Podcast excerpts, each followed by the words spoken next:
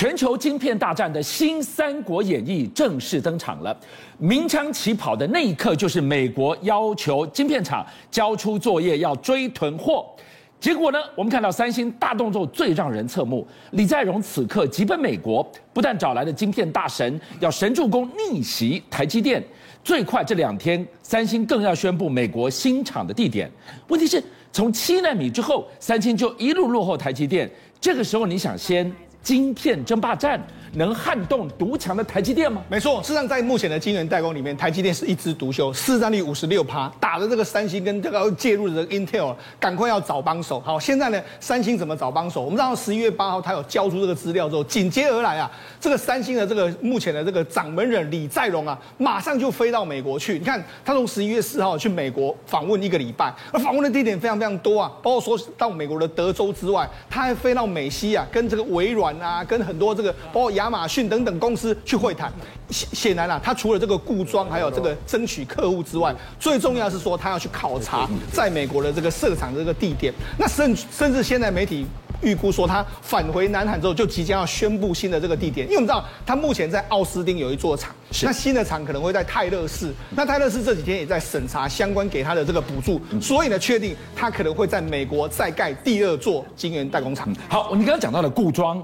拜会了这么多的大咖，大咖包含了微软在内。对，问题是三星今天这个大动作，我们得特好好讲一讲。这个人，他就挖来了这个晶片大神。对，他何许人也？没错，实际上这一次大家都在注意到一个人，就是说三星好像要挖这个叫做晶片之神的 Jim Keller 来到这个三星。那为什么这样？因为其实就目前为止来说啊，台积电在整个晶片的这个设计，或是整个晶片的这个代工上面，技术当然是领先。但是呢，他们要找个大咖。那因为十八号呢，这个 Jim Keller 他参加三星先进的。制程晶圆的代工的这个生生态系的论坛，就有人说，哎，难道他要加入这个三星吗？那为什么我们要注意这个 Jim Keller 呢？就像我跟大家讲，这种 Jim Keller 他最早在 AMD，AMD 有个叫做 K 八架构，就是他研发的。那后来他除了离开 AMD 之后，他又跑到什么地方？他又跑到包括说苹果公司，苹果公司的 A 系列处理器，哎，听说他也是扮演一个非常重要的角色。他后来还跑到什么地方？还跑到特斯拉，特斯拉目前的自自驾车的芯片也是他，好像也是都扮演非常重要的角色。每一个有他待过的地方，那个终端应用跟引发的霹雳战火，都因他而起。都可以的。他等于去了之后，就会为为公司创造一个新的这个算是金鸡母。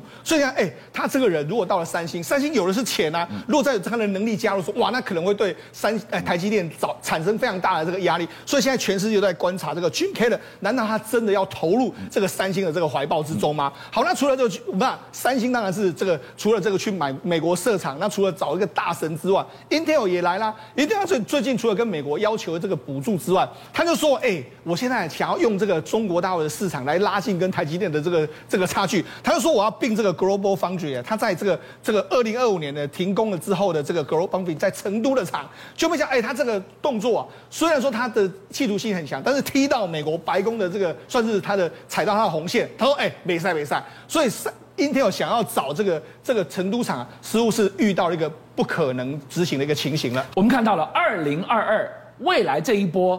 半导体业的新《三国演义》，没错，他们共同敌人就是独霸的台积电，怎么继续拉开胜差呢？对，台积电目前来说很香啊，很香，香到什么程度？香到这个日本的首相岸田文雄，他公布一个叫做五十六兆约莫折合新台币十三兆的这个经经济的振兴的措施里面，里面就有一补有一笔专款啊，叫四千亿啊，他要补助台积电设厂啊，这个四千亿日币折合新台币是九百七十五，哇，这个完全大家说这个分。掉了一满满地的眼镜，为什么？因为台积电这个厂约莫是八千亿日币，就没想到它补助一半，哎，这个前所未见的超级优厚的这个措施，你就可见得到，这个日本想要争取台积电的心情到底是多么急切啊！自从台积电在全球布局，大家抢着要，当然就看谁的提供的补助够甜。对，哎，过去就是税负减免，对，没错，这个是连建厂的费用都补给你。对，没错，这很夸张。为什么？我们就讲三星好了，三星它顶多在这个美国的话，这一次的这个包。说在泰勒世城宣布了厂，人家才补助你八十亿耶，前前后后才补八十，哎，是他补助你九百七十五亿耶，你就知道说哇，台积电到底是多香多甜，日本都无所不用其极，想要把它吸引过来。好，那除了这个之外，因为到目前的车用晶片是大缺，所以这个通通用汽车啊，美国的这个最大的这个个一般目前的电动车，哎，目前的这个车厂，他宣布跟台积电、高通还有意法半导体、英飞凌等等七家展开所谓合作，然后开发新的这个晶片。所以可见的未来一段时间里面来说，虽然台积电目前是遥遥领先，但是台积电本身在国际上的地位，甚至是在产业中的地位，还不是目前三星或是 Intel 能够追赶上的一个程度。好，我们看到了台积电这座护国神山，整个背后的产业供应链。个个都重要。今天晚上世聪带我们来看看，对，这个真的是至关重要。为什么？它直接供应台积电的晶圆靶材的这个炼金大师光洋科。光阳科最近很热啊，这个关键字一打出来，居然爆出了疑似把关键技术外流中国。哎，这个传闻到底真假？如果真的话。啊，大起金刚丢呢？没错，事实上台积电在国际市场上面，目前可以说是这个高奏凯歌的时候。他们最近非常关心一家公司的这个状况，那叫做光阳科。那为什么关心到光阳科？因为目前呢，光阳科提供给台积电，包括说靶材二十八纳米，到了紧接下来的五纳米、三纳米的这个靶材，靶材是晶圆代工里面需要用到的一个技术。目前来说，哎，这个材料，目前这个材料，哎，它是第三供应链了。如果它出什么问题的时候，可能会对台积电的业绩会出现一某种程度的这个冲击，所以台积电很关心。好，那这件事到底是怎么样呢？主要就是目前有公司派，公司派的董事长叫马坚勇。那目前有个市场派的这个，目前市场派叫王炯芬啊，他当成这个董座。他们在这个十一月五号召开董事长的召开董事会的时候呢，当时马坚勇就说：“哎，我要这个召开临时股东会，我要换掉现在现有的这个经营阶层，甚至现有的这个董监的时候，就变成市场派就进行一个反击。于是像现在双方各推出一个董事长，就变成台面上有两个董事长，一个是公司派的董事长，一个是市场派的董事长，两个。就说，哎，我都是这个光光洋科的董事长，哎，这件事搞得这个金管会所有人士都这个完全都是母煞煞。但是因为根据我们目前现阶段的这个我们的规定里面，你只要股份超过一某个程度以上，你都可以召开临时股东会。对。那因为呢，这个整个程序都已经走完了之后，于是呢就爆发所谓的这个马金勇就说，你没有办法撤换我。那这个王炯辉也说，我才是新的董事长。所以双方变成是互相坚僵持不下的一个局面。那现在呢要解决怎么解决呢？紧接下来要召开，他们双方都。各自要召开股东会，那股东会来说的话，可能接下来双方都在市场市场上面征呃征求委托书，或者靠自己的股份，未来准备在三场股东会里面要做一个最最后的真正的这个决战。被换掉的不认输，对，那换上去的拿不到官房，是将在这个地方。为什么光阳科今天特别要拿出来好好讨论？这家公司太重要了。护国神山要稳，这家公司要先稳啊！没错，事实上为什么要这家公司非常重要？我刚才讲到嘛，它是全球最大光碟片的这个靶材，还有这个硬碟这个靶材的制造商。那二零零二年的二零二零年的时候，它切入台积电，甚至是苹果供应链，它都有切入。我就讲嘛，靶材它原本是二十八纳米的这个靶材，它在台南京厂获得认证，紧接下来切入这个七纳米、五纳米、三纳米。台积电过去为什么会这个支支持这个光洋科？主要就是因为过去的主要靶材都是美国、日本的厂商持有。那台积电当然是希望能够扶持第三的供应链，扶持第三供应链之后，有助于降低它的这个成本，所以这个光阳科就变成是他要扶持的一个对象。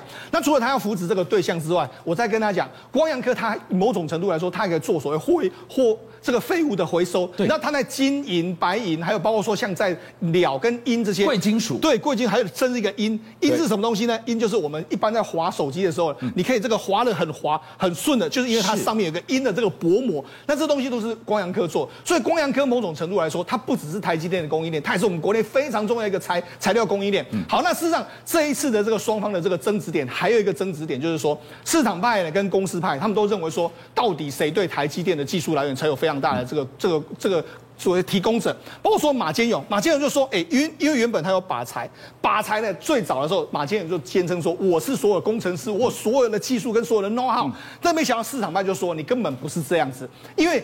为什么这很重要呢？因为台积电未来的技术到底是到底属于谁啊？如果是市场派所有，或是公司公司派所有，哎，这可能会未来的经营阶层就会影响到这个技术的这个会不会转移掉嘛？我得把财的技术得天下。对，那市场派说什么？市场派就说，哎，它主要就是一个叫做富达航太公司的，它根本不是目前公司派所宣称的，是公司派持有。所以呢，如果假设呢，现在市场派如果获得。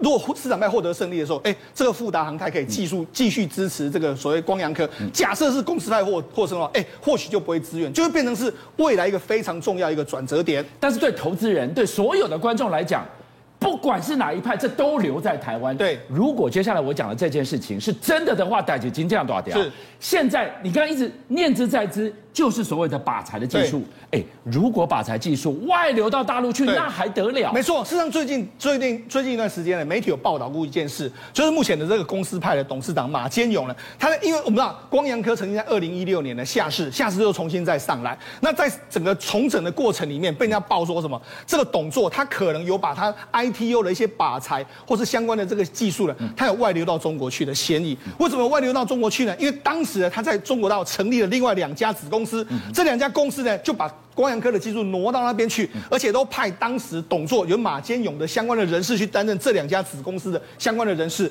那为什么这可能会影响到所谓的假技转真背信呢？因为根据公司的规定，你把这些相关的技术挪到海外，挪到这个子公司的时候，你要经过董事会的同意。是，但是它整个流程里面没有经过董事会的同意，没有人知道的情况下。那后来呢，董事会还提起就是相关的这个告诉。那这个案子呢，就进入我们现在检察官相关在调阅、相关在调查的一个案子。那这个案子假设如果真的是属实的话，那可能就有挑掏空或是背信的这样的嫌疑。当然目前还在这个还在这个所谓的这个处理的这个阶段。对。不过告诉你，我们在意的是什么？不论是公司派或是市场派，我们在意就是说技术真的要留在台湾。对。如果真的有人会把技术留到海外去，甚至你要做所谓这个假技转真背信的这个，这个我相信任何人都不能够原谅的。邀请您一起加入五七报新闻会员，跟俊相一起挖真相。